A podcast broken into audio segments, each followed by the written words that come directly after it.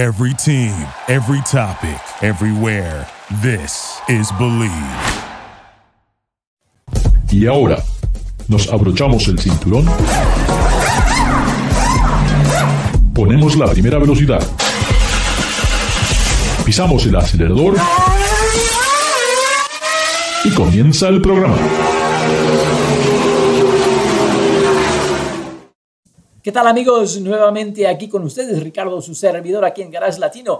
Garage Latino se transmite a través de la cadena Believe Network y pueden eh, bajar los podcasts a través de Spotify, Luminary, iHeartRadio.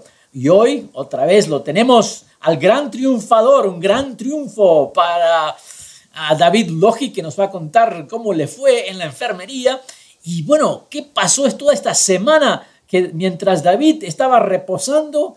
Casi se da, el, mundo se da vuelta con la introducción de un vehículo que yo, en una nota que hice la semana pasada, lo llamo al Tesla Killer. Sí, el vehículo que realmente va a eliminar a Tesla de una vez por todas. ¿eh? Es nada más y nada menos que la nueva camioneta eléctrica Ford F-150. Y también se, se, nos une otra vez porque estamos ya a pasos a pasos de qué? De la Indy 500 tenemos a Gustavo Rosso que nos va a contar su experiencia en las clasificaciones, que estuvo ahí en, en vivo y en directo, eh, transpirando con los autos en el circuito.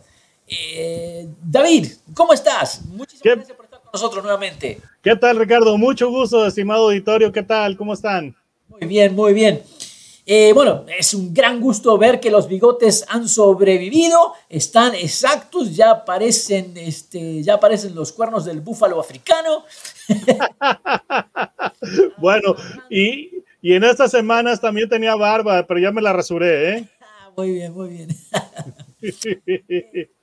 David, eh, bueno, eh, algo que me parece realmente muy significante, y dos introducciones de vehículos, una separadas por 24 horas, eh, un fabricante americano, un fabricante coreo, coreano, que realmente eh, son noticia. Estos dos automóviles creo que es una cosa muy seria eh, lo, que, lo, que, lo que han presentado y me llama mucho la atención ambas, ¿no? primero hablemos un poquito de la Ford F-150, la Lightning, que ese nombre ya lo habían utilizado con, con anterioridad por supuesto, eh, eso fue como por la década del 2000. Bueno, de hecho fue en esa década. Y en ese entonces Lightning era una, una pickup deportiva, era de cabina sencilla antes de que saliera la fiebre de las eh, camionetas con cabina doble. Y además era una versión de high performance hecha por SBT, Special Vehicle Team, de, y tenía el motor eh, supercargado, pero pues ahora se está tomando un nuevo enfoque que es con la electrificación. No, Entonces, game changer. Yo creo que las especificaciones de esta camioneta uh, realmente no, no, no tiene un punto débil comparada con la camioneta regular. El precio me parece increíble, ¿eh? menos de 60 mil dólares para una camioneta totalmente equipada. Y, y hay versión de trabajo.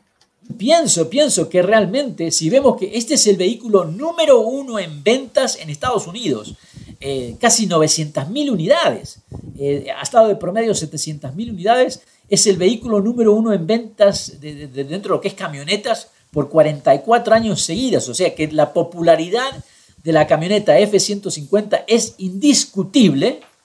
Y ahora, con esta versión eléctrica, creo que realmente es el vehículo que le va a pegar el sopapo a Tesla, me parece a mí.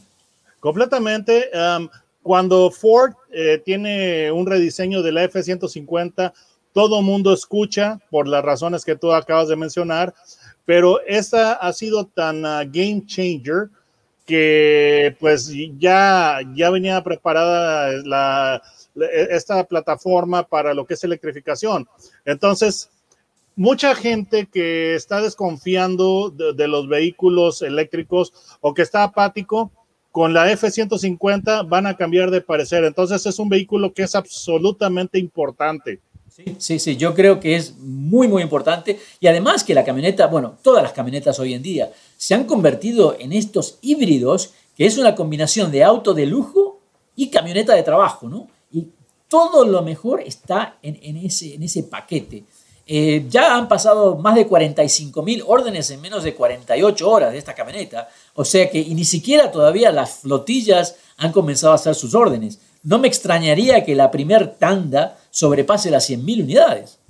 Sí, completamente. Entonces, sí es un vehículo verdaderamente importante porque pues eh, es el vehículo más vendido y um, cuando tú le pones ya lo que es el tren motriz eléctrico a, la camioneta más, al vehículo más vendido de los Estados Unidos, eso le, da confianza a la gente.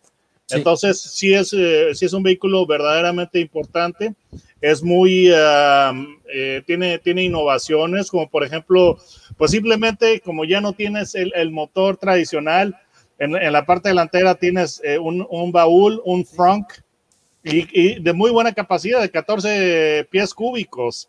Está excelente. Es, es, es, más grande que el baúl de muchos automóviles de hoy en día. Completamente. No, eh, eh, me, me, parece muy interesante eh, todo el paquete, los dos motores que tiene. bueno, obviamente tiene un montón de cosas que tal vez nunca se vayan a utilizar, porque creo que también se puede utilizar como generador para una casa. Oh, sí. Produciría energía como para durante tres días. Tres días, exacto. Eso me parece genial. todas las herramientas eléctricas que puedes utilizar ¿Eh? Mira, eh, eh, ahorita es un, ese es un tema que sí va a ser importante para incentivar la venta de este vehículo. Lo que acaba de suceder este invierno, por ejemplo, en estados como Texas, que, se quedó completamente sin electricidad, bueno, pues mucha gente estuvo utilizando sus F-150 nuevas con su sistema de generador para sobrevivir. Y ahora, pues, este, este sistema va a tener, tener, más notoriedad, entonces yo creo que sí va a incentivar mucho lo que es eh, el consumo de este vehículo. Y fíjate, algo que está bien interesante es que, pues tú sabes que sí, eh, Ford siempre ha tenido, eh, ha sido la más vendida en, en los Estados Unidos. Y en segundo lugar estaba GM, pero de un tiempo para acá llegó Ram y empezó a hacer pues estragos en, en las ventas le pegó más este, eh, específicamente a Chevrolet y a GMC. Pero el problema es este de que aquí es donde a Ram lo van a dejar atrás muy feamente porque esa es una de las debilidades que tiene, que tiene eh, Ram, lo que es electrificación. Entonces, lo, lo, más que han este, llegado a hacer actualmente, pues son híbridas, mild hybrids, y ya con esto de la electrificación, sí la van a dejar atrás a, esta marca, ¿eh? va a tener, les, les va a costar. Yo creo que eso sí tiene, sí tiene razón, va a ser algo interesante. Tuve la oportunidad de platicar con Ted Canis, que habla muy bien el español. muy, muy bien. Y me quedé sorprendido. Hicimos una entrevista esta semana porque él estuvo a cargo de Ford Argentina y también estuvo trabajando en Brasil. Eh, una muy larga trayectoria a través del mundo. Este, y él me, me, me Autolatina. ¿No, será, no, no, sería autolatina porque esa, esa unión que hubo? Sí, sí, correcto. En Argentina. Correcto, correcto.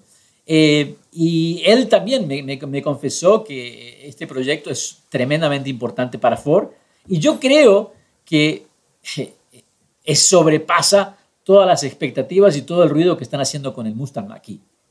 Completamente, completamente, porque estás hablando del vehículo más vendido, un vehículo que tiene un alto grado de confianza y aceptación y pues eh, yo creo que definitivamente sí es, es game changer. Y, y además, eh, lo vuelvo a repetir, no ha dado ningún tipo de concesión al rendimiento, al préstamo de la camioneta. Todavía tiene, puede cumplir todas las funciones. De remolque, de carga, todo. Sí, sí, 10 mil libras de remolque, en, la versión con batería de, rango extendido, 7000 libras en la, con la batería estándar y además pues el payload o lo que es la capacidad de carga de 2000 libras con la batería estándar y 1800 con la batería eh, extendida. Entonces es muy interesante y además que están pensando en la cuestión de recarga que ese es eh, uno de los peros o uno de, los, eh, de las objeciones que se le hacen a, los vehículos eléctricos. Eh, tú puedes cargarla con un cargador pequeño este, de 110 volts o puedes tener lo que es el, un cargador rápido, ¿no? Entonces, Si tú tienes el cargador normal de 32 amperes, te tardarás entre 14 y 19 horas en, recargarla, que realmente las personas que tienen un vehículo eléctrico ya no usan esos cargadores. Yo creo que cuando hablamos de autos eléctricos tenemos que ver que se va a utilizar un cargador 2, ¿no? Level exacto, exacto. No, funciona. Pero y lo mejor es que estamos hablando menos de 60 mil dólares para una camioneta equipada. Sí, bueno, el, caso es de que inclusive hay una versión de carga, eh, una versión, la Lightning Pro, que es de trabajo, que esa cuesta 39.974 dólares. Entonces, y como, como todas las pickups, que es un vehículo que tiene muchas opciones, puede costarte pues hasta 90 mil dólares.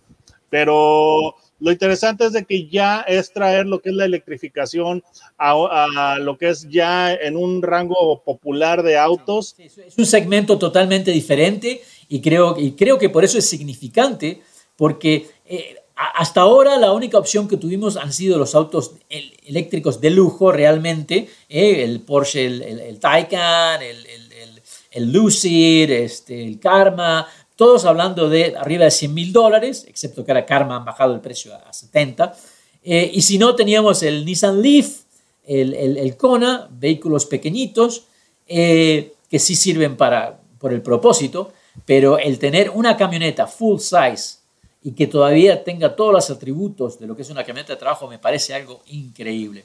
Sí. Estamos con David Logi de Autos and Gear en YouTube y Gustavo Rosso nos acompaña eh, ya en el próximo segmento porque esta es la semana especial para los fanáticos del IndyCar. Es la semana, el mes único eh, donde eh, las 500 millas realmente es una carrera icónica en el mundo, algo que les recomiendo a todos que por lo menos una vez en la vida pasen por ese autódromo, su museo y si tienen la oportunidad de, de ver las 500 millas, es algo que jamás se van a olvidar. Ricardo, su servidor, estamos aquí en Garage Latino, ya regresamos.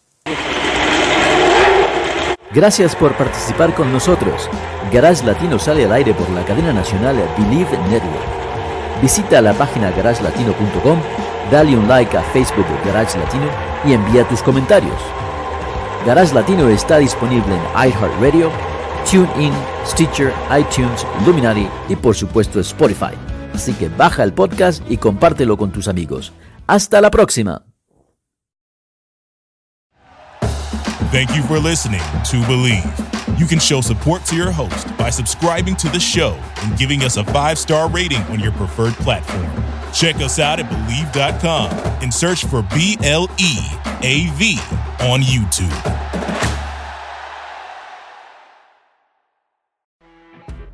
You know, when you're listening to a true crime story that has an unbelievable plot twist that makes you stop in your tracks?